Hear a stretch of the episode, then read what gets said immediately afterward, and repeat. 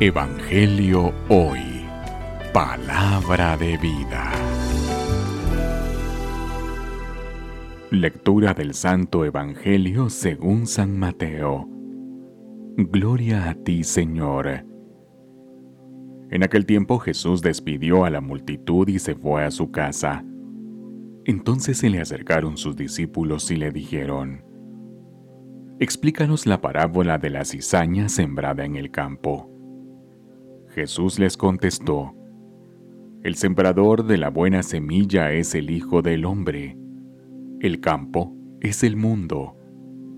La buena semilla son los ciudadanos del reino. Las cizañas son los partidarios del demonio. El enemigo que la siembra es el demonio.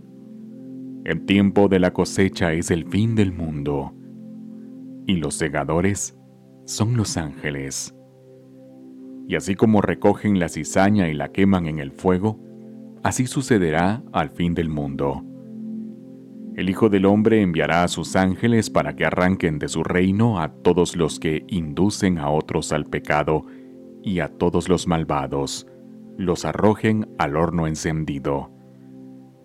Allí será el llanto y la desesperación.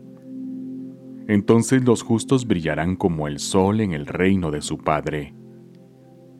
El que tenga oídos, que oiga. Palabra del Señor. Gloria a ti, Señor Jesús. Evangelio hoy. Palabra de vida.